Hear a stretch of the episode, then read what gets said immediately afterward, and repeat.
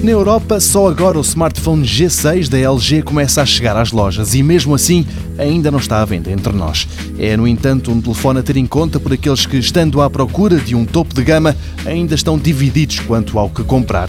As análises online foram publicadas há pouco menos do que um mês, quando o G6 foi posto à venda nos Estados Unidos, e desta vez, ao contrário do que sucedeu com o antecessor, os especialistas ficaram bem impressionados. Seja como for, não vai para o topo do pódio. O site Engadget escreve que a LG está finalmente de volta à corrida com o melhor equipamento da fabricante coreana nos últimos anos. O ecrã esticado e com uma resolução fora do comum recebe muitos elogios. O desempenho também, louvores ainda para a dupla câmara. Depois aparecem os senãos, a interface criada pela LG para substituir a original da Google, a autonomia, que não parece ser grande coisa, e o áudio, que não impressiona. Mesmo assim, recebe 86 valores. O The Verge é menos generoso. Este site dá ao LG G6 77 pontos em 100 e um prémio de participação.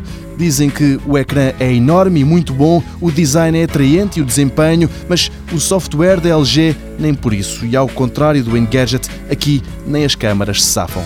Há sites mais entusiastas, como o Digital Trends, que deu ao telefone um rating de 90 em 100, longe do lixo e a um passinho do AAA. Para além dos louvores referidos antes, aqui sublinha-se o facto do G6 ser à prova de água.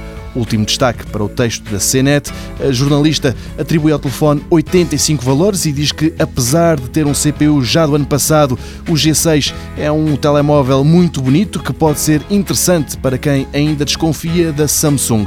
Não há a data para ser posto à venda em Portugal.